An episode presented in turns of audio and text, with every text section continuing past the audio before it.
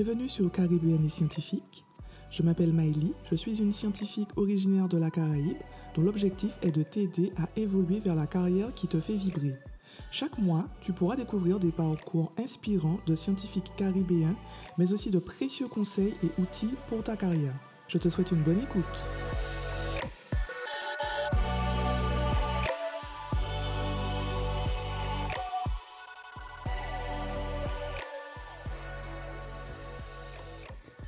Bonjour à toutes et à tous, bienvenue dans ce nouvel épisode de Caribéenne et Scientifique. Aujourd'hui, j'ai le plaisir d'accueillir Angélique Maréchaux. Angélique est responsable qualité et s'est récemment formée à la data analyse. Dans cet épisode, elle va nous présenter son parcours et nous allons discuter en particulier de son entreprise, le Laboré Créatif, qui a pour but d'éveiller les enfants de 3 à 13 ans aux sciences de manière ludique et interactive par l'apprentissage et par le jeu. Bonjour Angélique, comment tu vas? Bonjour, ça va bien Maëlie et toi? Oui, super. Bah, je suis très contente de t'avoir à mon micro aujourd'hui pour ce nouvel épisode. Euh, du coup, on va d'abord commencer par, bah, forcément, tu vas te présenter un petit peu, tu vas nous dire euh, Mhm. les différentes étapes de ton parcours, et puis comme ça, on va, on va apprendre à te connaître, te connaître pardon, progressivement. D'accord, il n'y a pas de souci. Ben, du coup, moi, je suis Angélique Maréchaux, donc euh, je suis responsable qualité et j'ai aussi, enfin, j'ai plusieurs casquettes. Je suis responsable qualité, j'ai aussi une casquette de responsable métrologie. J'ai fait une formation de data analyse et en même temps, je suis chef d'entreprise puisque j'ai une entreprise qui propose des ateliers d'éveil scientifique pour les enfants. Euh, pour parler un petit peu de mon parcours, donc euh, j'ai fait un bac euh, S à, au lycée agricole de Bimao, puis après j'ai suivi les deux années de DUT à Saint-Claude, génie biologique. Après les années de DUT, j'ai essayé de faire une licence à Fouillol pendant un an, mais en fait, je me suis rendu compte que l'écart était un petit peu trop grand entre les études universitaires et les études, euh, enfin, entre les études universitaires, entre le mode de travail à l'université et le DUT, parce que le DUT, c'est en contrôle continu, c'est un petit peu comme si tu étais en BTS à l'école, et euh, à l'université, c'est t'es vraiment livré à toi-même, et en plus, on n'avait pas les mêmes troncs communs, donc c'était très, c'est une année qui était très difficile où on a parlé un petit peu, on rentrait un petit peu plus dans dans les détails en chimie atomistique, en enfin plein de choses. Et donc euh, j'étais un petit peu perdue pendant mon année de licence, même si je travaillais beaucoup. Du coup, je n'ai pas réussi ma licence, mais après je suis partie en France et là j'ai refait une licence professionnelle pour me spécialiser toujours dans la qualité des produits agroalim- agroalimentaires, puisque en DUT c'est euh, là où j'ai eu un déclic en me disant que je voulais être responsable qualité. Et donc, j'ai commencé à travailler tout de suite après ma licence professionnelle. Et euh, j'ai aussi travaillé un petit peu en intérim pour pouvoir voir d'autres secteurs d'activité. Et euh, après, je me suis dit, bon, je rentre au pays. Quand je suis rentrée au pays, par contre, j'ai eu euh, un problème, c'est que je n'arrivais pas à trouver tout de suite du travail dans le domaine que je cherchais. J'ai trouvé du travail en biologie médicale, qui n'avait rien à voir avec ce que je faisais. Mais euh, du coup, j'ai appris sur le tas, puisque comme j'avais pu travailler justement en intérim, donc j'avais quand même une capacité d'adaptation qui était assez, euh, assez bien développée, si on peut dire ça comme ça. Donc, euh, donc j'ai pu travailler en laboratoire de biologie médicale. J'ai travaillé pendant, je crois, trois ans dans une structure, et c'est là que j'ai rejoint l'Institut Pasteur, toujours en biologie médicale. Et euh, donc, j'ai travaillé, je crois, pendant un an ou deux ans en tant que technicienne de laboratoire en biologie médicale à l'Institut Pasteur. Et après, je suis passée responsable qualité. Et quand je suis passée responsable qualité, j'ai recommencé les études pour passer mon master 1 et mon master 2. Et cette fois-ci par correspondance. Ok, ah ouais. Donc, ouais.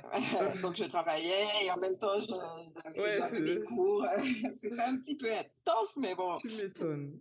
ouais, surtout les masters. C'était pas Bah, ça, évident. ben oui. C'était un master. Alors, le premier, c'était sciences du danger et le master 2, c'était euh, sécurité, hygiène et environnement, en fait. Hum, Et comment t'as fait pour, euh, pour trouver euh, ce ma- ces masters, en fait, justement? Ah, Pas en correspondance, parce que c'est pas forcément en fait, évident. hein. Bien. Voilà, ben, en fait, j'ai sur Internet, j'ai appelé, euh, j'ai parlé un petit peu de ma situation parce que c'est vrai que quand on est en Guadeloupe, euh, on n'a pas vraiment si- la possibilité en fait de continuer. On on peut Ouais, pas faire ça. des cours du soir avec le CNAM comme c'est possible en France. Donc, euh, j'ai un petit peu expliqué ma situation et l'université qui au départ ne proposait pas cette formation en, en- par correspondance a quand même accepté de, de la faire en fait. Bon, ouais. Mhm. Donc, euh, ouais, c'est bien. Et en fait, mon objectif, c'était aussi de faire évoluer mon poste, de passer responsable qualité à responsable hygiène, qualité, sécurité, environnement. Euh, donc voilà. Donc c'est pour ça aussi que j'avais choisi ce master-là. Et, euh, et puis euh, voilà, donc mon parcours pour le moment s'arrête là. Et j'ai repris donc les études plusieurs années après, 15 ans après, pour là faire une, une formation sur un an de data on va, on va bien en parler Voilà. après parce que ça m'intéresse beaucoup.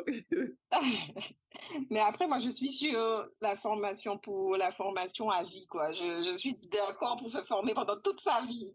Franchement, j'aime trop ça, donc euh, C'est ce qu'on voit parce que franchement, mais ça se, ça se sent parce qu'en fait, tu as repris à chaque fois, tu as commencé quelque chose, tu as repris. Donc c'est trop bien, c'est génial. Du coup, est-ce que tu pourrais nous dire quand même rapidement les missions de responsable qualité pour ceux qui savent pas? Alors, le travail de responsable qualité, c'est un travail qui a plein, plein, plein de possibilités. Dans un laboratoire, dans, dans le laboratoire dans lequel je travaille, c'est un laboratoire accrédité. Et en fait, euh, il faut que je m'assure que le laboratoire réponde aux exigences de la norme du référentiel, en fait.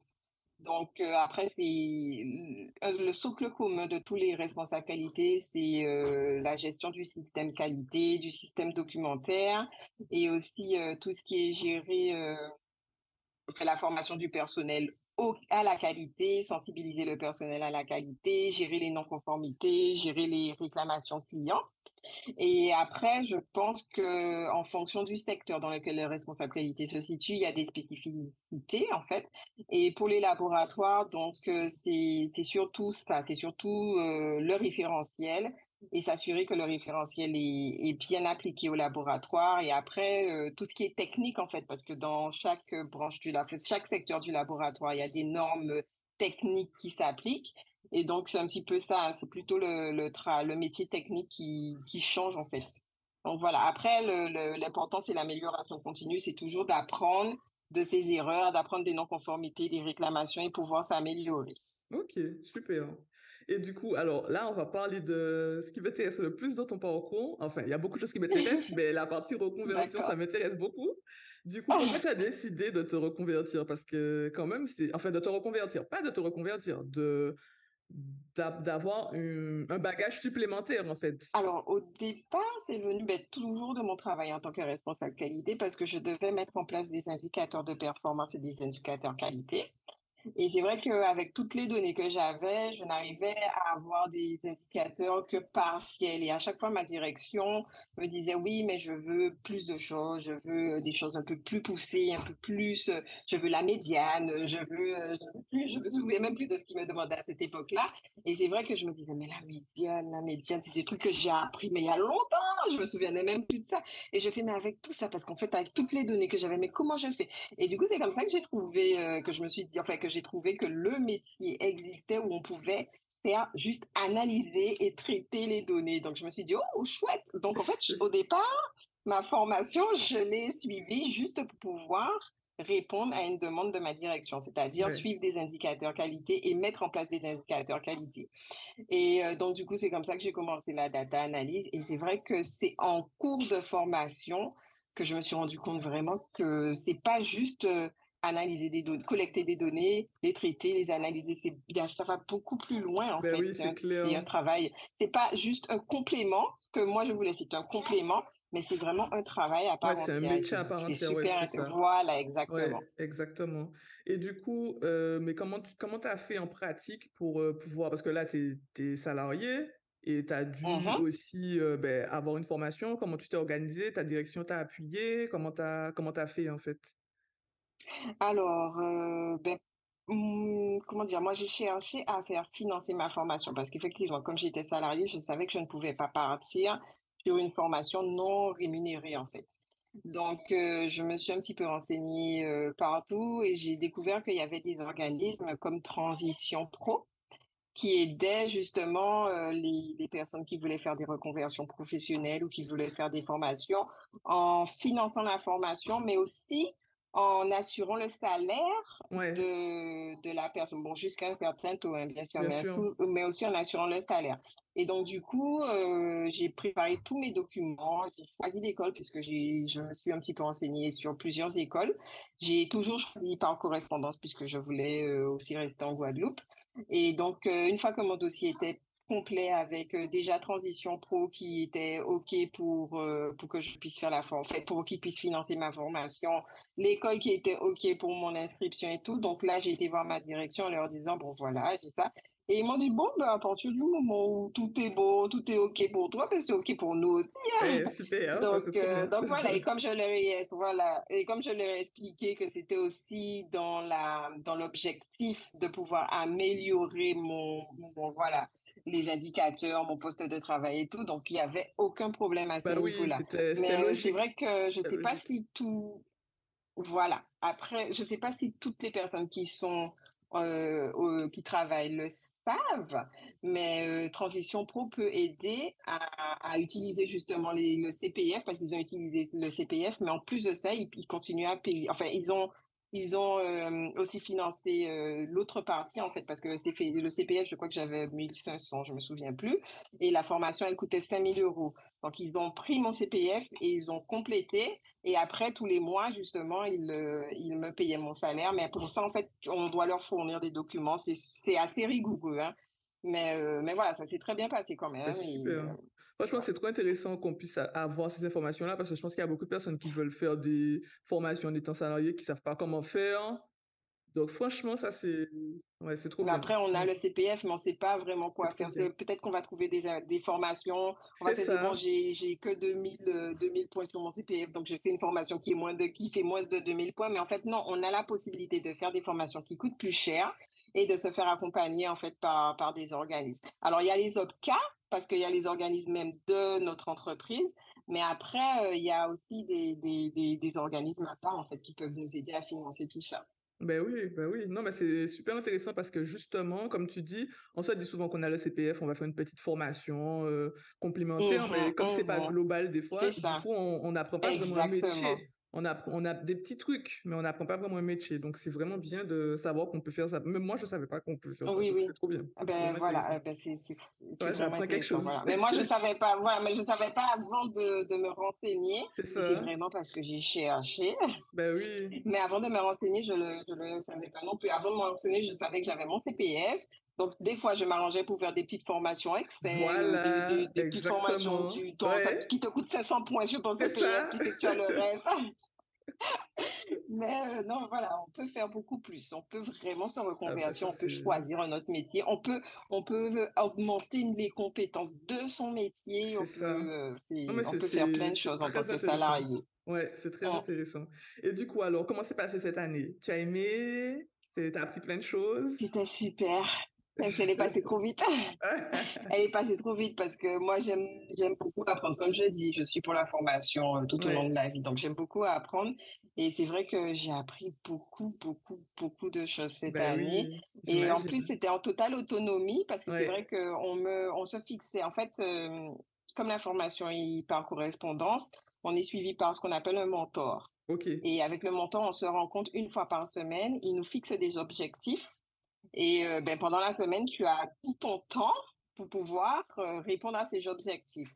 Donc, c'est moi qui organisais mes journées, c'est moi qui organisais mon travail. Et, et, et, à la fin de chaque projet, parce que la formation était divisée en projets, on avait 10 projets en tout sur, sur les 12 mois. Et à la fin de chaque projet, on avait une soutenance orale, c'est-à-dire que je devais me connecter. Enfin, c'est un petit peu ce que je faisais avec mon mentor, mais là, c'était vraiment une évaluation avec quelqu'un d'autre, quelqu'un que je ne connais pas. Et donc, je lui présentais mon projet, tout ce que j'avais fait pendant le projet, et, euh, c'est lui qui me disait, OK, le projet est validé ou non, le projet n'est pas validé. C'était vraiment intéressant et c'était c'était en totale autonomie, mais on est quand même suivi et on a quand même euh, une feuille de route à, à suivre. Ouais, ça, c'est bien. on n'est pas lâché, ouais, dans, la pas lâché dans la nature. on nous donne des mmh. cours. Voilà, on nous donne des cours et on nous dit, bon, ben voilà, avec les cours, faites ça. Non, on est vraiment, on est vraiment cadré. Le mentor, il, il t'aide il te donne pas les solutions parce que très souvent, il mm-hmm. m'a dit, mais je vais te laisser réflire. Hein, et la semaine prochaine, tu vas me donner le... Donc, le mentor, il, ne te donne pas la réponse. C'est clair. Il te dit de chercher, de... il te donne des ressources, il peut t'envoyer des documents, euh, il peut te dire, bon, ben, consulte tel site web, euh, des choses comme ça, mais il te laisse quand même trois fouiller, chercher, faire ton travail. Et effectivement, la semaine d'après, des fois, elle me disait, bon, ben, pour la semaine prochaine, il faut que tu me fasses une petite présentation sur ce que c'était, truc sur les définitions de ça. Donc, je devais préparer ça en plus. Et euh, non, vraiment, c'était super intéressant. C'est, ça a été une année très, très riche, vraiment. Et, c'est génial parce qu'en plus, du coup, là, ça fait que tu finis ta formation, tu as appris des choses que tu pourras mmh appliquer euh, à, mmh ton, à ton métier de responsable qualité. Donc, c'est voilà, ce exactement. Et au final, euh, tu as un autre métier, donc là, tu as, as, une double compétence. Oui, exactement, c'est ça, oui. Ça, c'est trop bien. Et justement, alors, en plus de ta double compétence, tu nous as dit au début que tu as créé le laboré créatif. Est-ce que tu peux nous parler un petit peu du laboré créatif? Alors, le laboré créatif, c'est une entreprise qui a quatre ans. Et en fait, je l'ai créé dans le but, alors parce que c'est vrai que pendant, euh, pendant une année, j'ai vécu en France avec ma fille, j'ai deux filles. Pendant une année, j'ai vécu en France avec ma première fille, et c'est vrai qu'on avait euh, à Évry, et c'est vrai qu'on avait pas mal d'activités. Donc, il y avait par exemple de, euh, dans les médiathèques, il y avait des comptes animés, il y avait des ateliers musique, il y avait des, des, enfin, il y avait plein de choses qui étaient proposées et qui venaient à moi. Je ne cherchais même pas à, à l'inscrire dans des trucs comme ça. Juste, ça venait à moi. Elle était à l'école. Elle a fait euh, elle a commencé son école. Elle n'a pas fini parce qu'on est revenu en Guadeloupe avant. Mais tout revenait, tout venait à moi. Et c'est vrai que quand on est arrivé ici en Guadeloupe, et elle posait beaucoup de questions. Elle était très curieuse. Et quand on est revenu ici en Guadeloupe, eh ben, euh, du coup, là, il fallait que je cherche des activités pour elle. Et ce que je trouvais, je, me disais, hum, ça aurait pu être un peu plus intéressant, ou il manque ci, il manque ça. Et du coup, il y avait personne qui proposait des activités scientifiques en fait parce qu'elle elle n'arrêtait pas de me poser des questions. Et bon comme moi j'ai une formation de scientifique donc à la maison on faisait des petites expériences on faisait des petites choses comme ça. Et je me suis dit mais en fait ce serait bien de pouvoir proposer ça aux, enfants en fait en Guadeloupe pour que justement ils puissent s'éveiller à la science. Et puis euh, j'ai euh, enfin comme pareil hein, j'ai la formation j'ai une formation scientifique donc la science c'est un petit peu mon mon truc, le truc que j'aime. Donc, c'est vrai que je voulais aussi pouvoir éveiller d'autres enfants euh, à cet aspect-là, ça, à l'aspect scientifique. Parce qu'il y a beaucoup de... Ici, on a beaucoup de littéraire, beaucoup de droit, beaucoup de ci, et puis pour les filières scientifiques, un petit peu moins.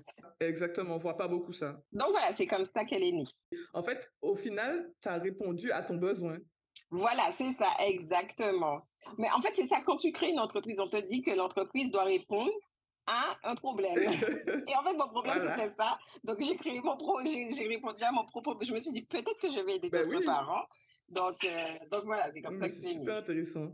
Et du coup, est-ce que tu peux nous présenter un exemple d'atelier que tu fais avec les enfants, euh, celui qui te plaît le plus, par exemple? Alors oui, il y a. Alors moi, celui qui me plaît le plus, euh, c'est l'atelier où on fait des solutions, des potions, si on peut dire. J'ai un mmh atelier qui s'appelle le grimoire de la labourantine. C'est celui qui me plaît le plus puisque c'est celui où les enfants sont le plus émerveillés. par exemple, ils voient des petites explosions ou des, des liquides changer de couleur, des trucs comme ça. Là, j'ai des... Trop bien. Ils veulent réessayer tout de suite. Donc, c'est celui-ci qui me plaît le plus. Mais c'est vrai qu'après, il m'arrive aussi de travailler avec les écoles et euh, eux, ils ont deux ateliers que, qui me demandent très souvent. C'est celui sur les volcans et celui sur l'électricité et le magnétisme. Alors, le volcan, les volcans, c'est quoi? C'est comment est-ce que ça se présente un peu un atelier? C'est qu'on mhm. a une partie, j'ai une partie pratique. Où j'explique, par exemple, si je prends l'atelier sur les volcans, j'ai une partie pratique où j'explique aux enfants ce que c'est qu'un volcan, euh, comment est-ce qu'il se forme et comment est-ce que les éruptions peuvent se déclencher. Et puis, j'ai toujours deux à trois activités pratiques, c'est-à-dire les expériences. Donc, le but des ateliers, c'est de développer l'esprit critique et l'esprit scientifique des enfants. Donc, en fait, il faut, les enfants doivent suivre un schéma, c'est-à-dire proposer une hypothèse, émettre une hypothèse ah et après tester leur hypothèse.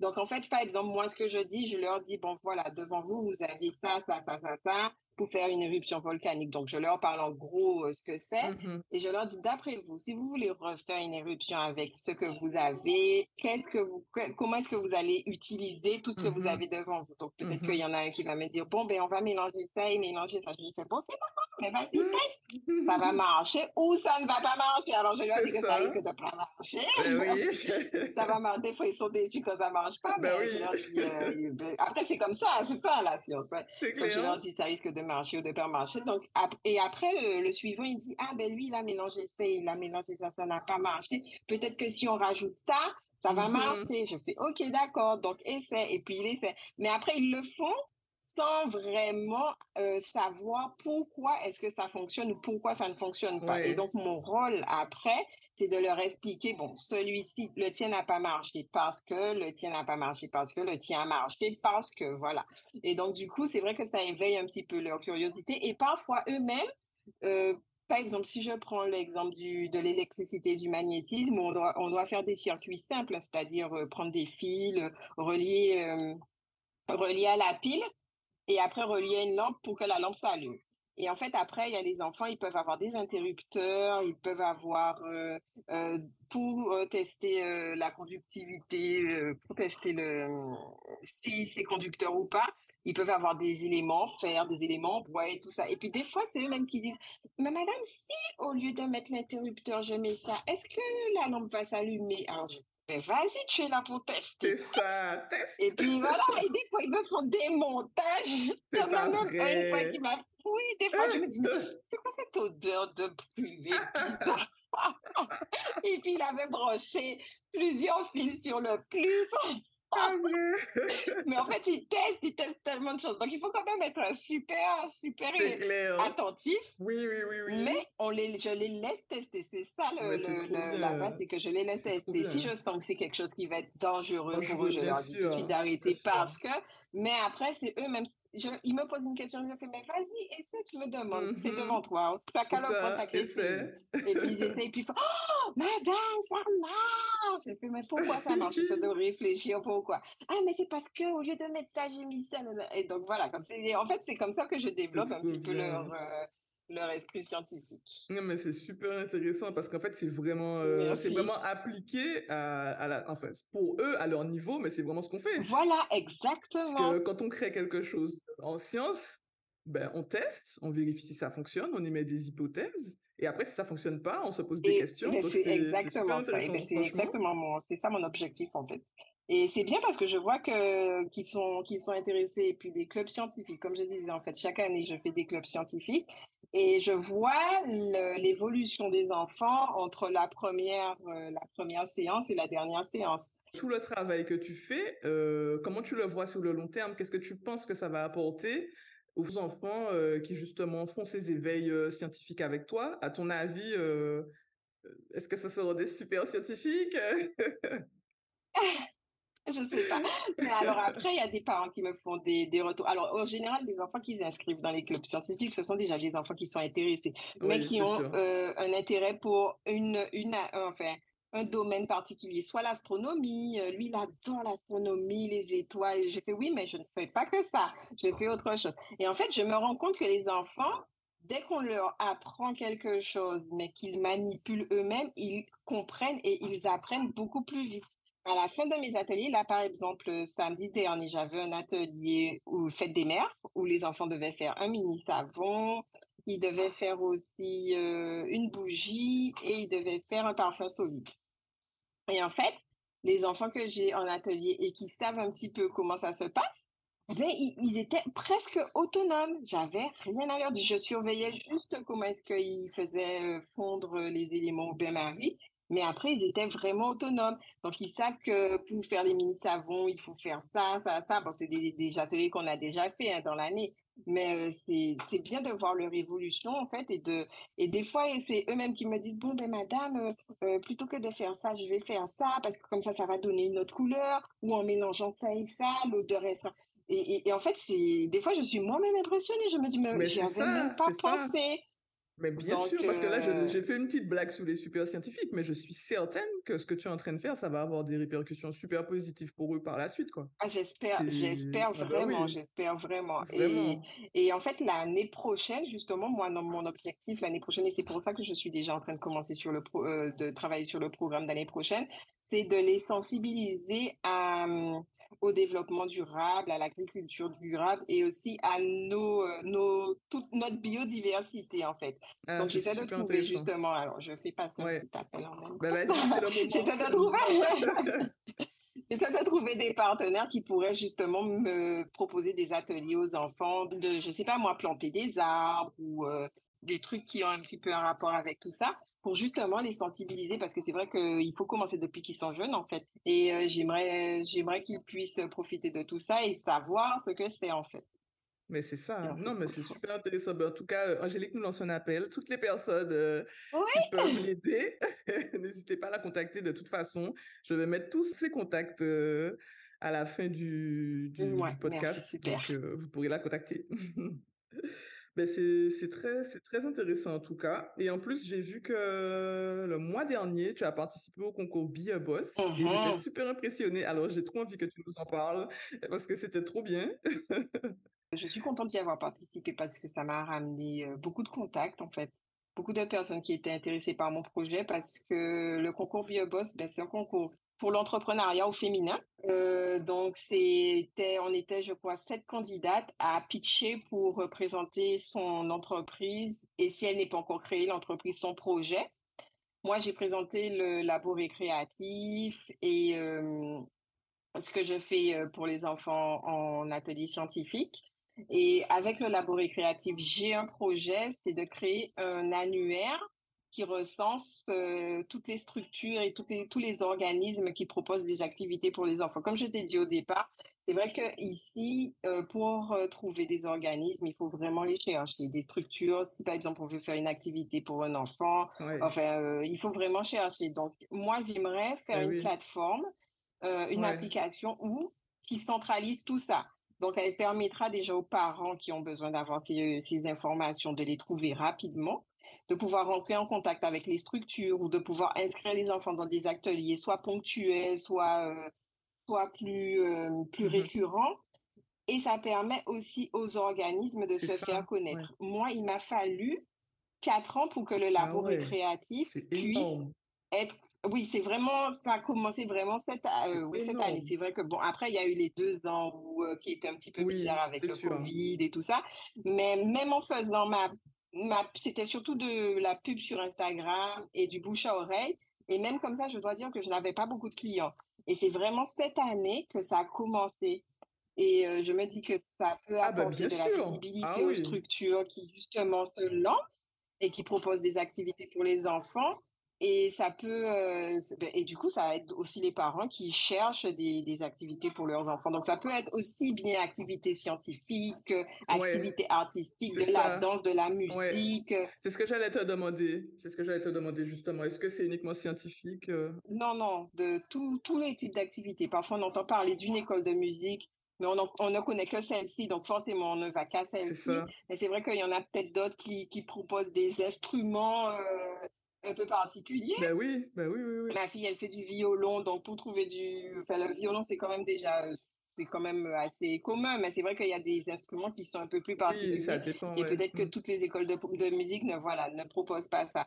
Donc, euh, c'est à la fois pour les parents et pour les, les structures pour qu'elles puissent se faire connaître, qu'elles ont plus, qu'elles aient plus de mm-hmm. visibilité et qu'elles rentrent plus facilement en contact avec leurs leur, leur potentiels clients et aussi pour les parents. Voilà. C'est ça, c'est un annuaire. Euh. Ah, mais, c'est, mais franchement, c'est super intéressant. Et en plus, euh, il me semble que c'est une application, si je ne me trompe pas. Oui, voilà, c'est une application. Et euh, donc, ce sera joué sur le téléphone, tablette, et même une appli, une web app. Et donc, j'ai parlé de tout ça pendant le concours Boss. Et c'est un pitch qui devait durer, si je, me, si je me souviens bien, trois ou quatre minutes. Donc, c'est super court. Donc, ouais, c'est court, c'est Ça passe tellement vite. Alors, euh, euh, parce que quand c'est comme ça, quand c'est un projet qui nous tient à cœur, on a envie de dire tellement de choses. Mais oui. voilà, donc, euh, donc présenter l'entreprise, il fallait présenter les chiffres, il fallait présenter le projet, pourquoi, pour répondre à quelle problématique. Et en fait, on a envie de dire tellement de choses, de présenter, de présenter. Et puis à un moment, on a, ah, il reste plus que 30 secondes. Donc, euh, non, mais c'était vraiment intéressant. C'était vraiment intéressant. Et d'ailleurs, s'il y a des femmes qui entreprennent et qui ont envie justement de, de faire connaître ce qu'elles font, leur entreprise, leur projet, même si le projet n'est pas encore abouti, mais euh, elles, peuvent, elles peuvent participer au concours, c'est tous les ans. Et ça, ça aide aussi puisqu'on a pas mal de contacts. Il y a des personnes qui viennent parce que c'est ouvert au public, on peut participer. Il y a aussi des lives sur Facebook et sur, je sais plus sur Instagram, mais sur Facebook. Ben oui, oui, moi je, j'ai, vu, j'ai vu, Donc en fait, il y a des personnes qui viennent. Si les projets sont intéressants, il y a des personnes qui peuvent venir à, nous en disant oui, ben j'ai, j'ai écouté, j'ai vu que le projet était intéressant, j'aimerais participer, j'aimerais travailler avec vous, j'aimerais le financer dans le meilleur des cas. Donc, euh, voilà, donc c'est vraiment, vraiment un beau concours et je, si quelqu'un peut y participer, une femme peut pas y participer, parler de son projet, elle n'a pas hésité. Hein. Vraiment, il faut le faire. Alors, c'est un concours qui, moi, j'ai participé à la, au concours régional, mais je sais que les deux qui ont été sélectionnés, après, il y a le concours euh, Guadeloupe, Martinique, Guyane, et après encore, il y en aura peut-être deux sélectionnés qui, elles, participeront, participeront au concours national. Donc, ça va jusqu'en France, en fait.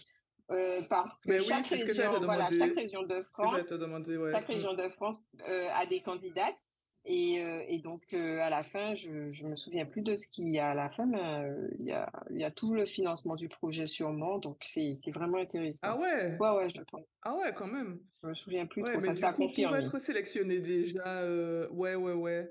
Mais du coup, déjà, pour être sélectionné au niveau régional, tu as passé des épreuves, ils ont, as écrit un petit document, enfin, voilà, alors, au départ, j'ai rempli un formulaire. Euh, une fois que le formulaire était rempli, alors si je me souviens plus bien des chiffres, je me souviens plus, je crois qu'il y a eu 99 candidatures.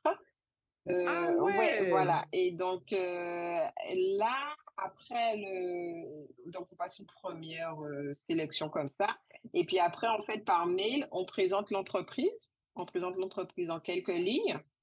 Et donc après, pour l'étape de présélection qui est l'étape des pitchs, il faut faire une présentation avec 10 slides maximum et 4 minutes de présentation. Et après, on a le, le, déroulé, c'est-à-dire ce que le jury attend euh, du projet, en fait. Euh, donc voilà, c'est ça. Après, donc ça, c'est l'épreuve de présélection. Après, il y a l'épreuve de sélection anti-Guyane. Et après, en France pour le national. Ok, ben super. Du coup, alors, j'aurais aimé savoir maintenant quels ont été tes plus beaux challenges depuis que tu entreprends? Ça a été de continuer malgré les difficultés liées au coronavirus parce que ça a été, ça a été très compliqué. Et c'est vrai que j'ai pensé plusieurs fois arrêter. Alors, à cause du coronavirus, mais aussi, comme je l'ai dit tout à l'heure, à cause de la visibilité et du retour, parce que j'avais pas, c'est vrai, alors, quand on entreprend, on a une sorte d'image un peu utopique où on se dit que on propose quelque chose qui va forcément plaire aux parents, donc on aura tout de suite des retours positifs, on aura tout de suite des clients, euh, et, euh, et c'est vrai que ça a été un peu compliqué de me rendre compte qu'il fallait que je travaille euh, beaucoup, beaucoup, beaucoup pour pouvoir avoir ce retour-là. Et, et c'est vrai qu'après, on a eu toute la période de confinement, donc mon métier, il est, un petit peu lié au contact. Donc, euh, comme les écoles étaient fermées, ben voilà, tout était fermé. on était confinés aussi. Donc, c'est vrai que ça a été compliqué. Et après, même quand on a repris euh, toutes les activités professionnelles, ben, c'était encore compliqué parce que les enfants, on les réunit dans une salle, même s'ils sont pas nombreux. Euh, après, avec tout, tout, toutes les règles d'hygiène, tout ça, bon, les parents aussi étaient frileux, donc en fait, mais ça a été, ça a été très compliqué. Et euh, ben c'est ça, le challenge, le plus beau challenge que j'ai eu, c'était de continuer et de me rendre compte justement que en continuant, ben euh, c'est là que j'ai eu des retours et c'est maintenant que j'arrive à, à, vraiment avoir des retours positifs sur ça. Mmh donc euh, heureusement que j'avais une petite voix qui me disait de ne pas lâcher parce que parce que je voulais vraiment à un moment j'ai vraiment dit que je je voulais arrêter mais heureusement heureusement alors c'est bien d'être entouré aussi quand on est entrepreneur c'est même si on entreprend solo c'est bien aussi d'être entouré parce que si si j'avais pas eu euh, ben, cette personne pour me dire de ne pas arrêter ben j'aurais arrêté ben, et j'aurais pas eu le projet Timouna Timouna actif aujourd'hui. Donc je suis contente d'avoir pu continuer pour ça. Ben, c'était l'un de, de mes plus gros challenges ouais Ok, mais, et puis ça aurait été dommage parce que c'est tellement intéressant. Oui. Ça va aider Oui, tellement voilà, et de c'est ça, c'est ça, c'est quand ouais, c'est quand je re je reçois les retours des parents qui me disent: «Mais c'était super, heu, ma fille adore, heu, ah même à la maison, elle veut refaire les expériences». Alors oui, et ce qu'il y a de particulier, c'est que j'essaie toujours de faire des expériences avec que des trucs qu'on peut trouver à la maison, Ah, acheter, donc ils rapidement, supermarché, tout ça. Donc voilà, les enfants Ouais. peuvent vous refaire les expériences et heu et donc voilà et quand j'ai les retours de parents qui me disent ça, c'est, c'est un des plus beaux cadeaux que je puisse avoir et aussi les enfants quand ils sont contents, qu'ils font: «Waouh!» voir les yeux des enfants briller, c'est trop, vraiment bien. mais, mais c'est surtout comme maintenant aussi, les enfants sont très plutôt télé, euh, réseaux sociaux, Mmh etc., même euh, jeunes, hein.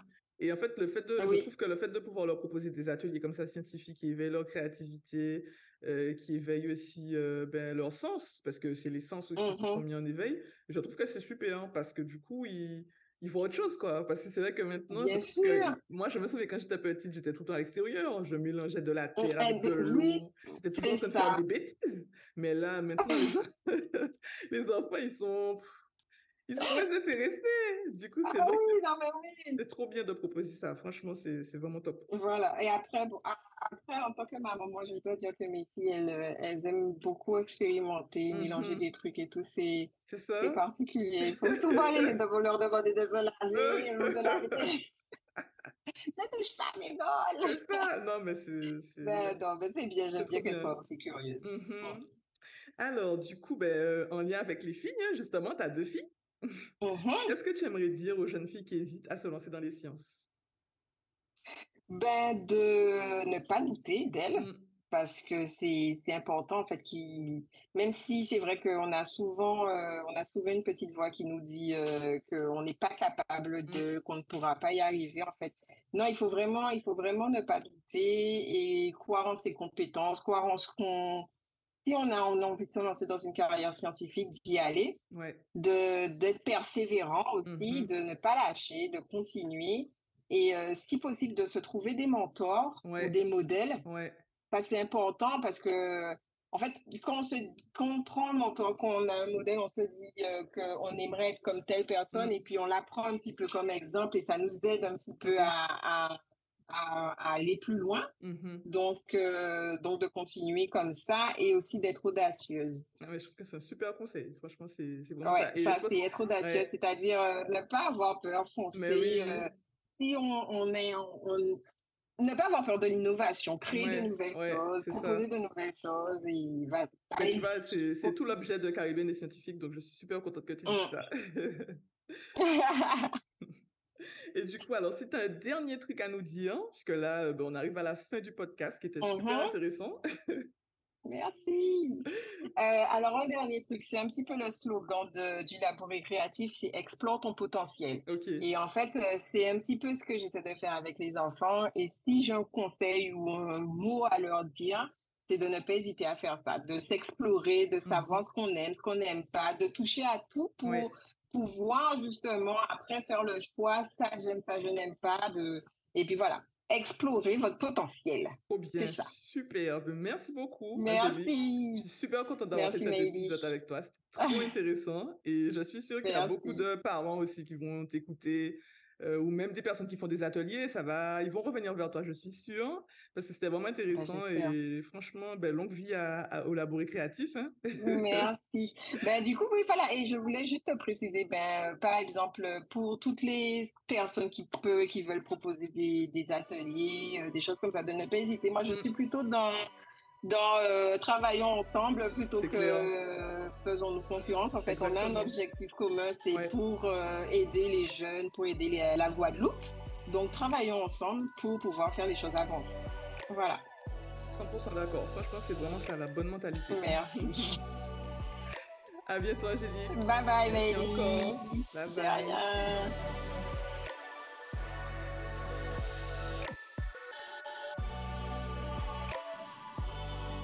Merci d'avoir écouté cet épisode, j'espère qu'il t'a plu. N'hésite pas à le partager ou à laisser un commentaire sur la plateforme de ton choix. À très vite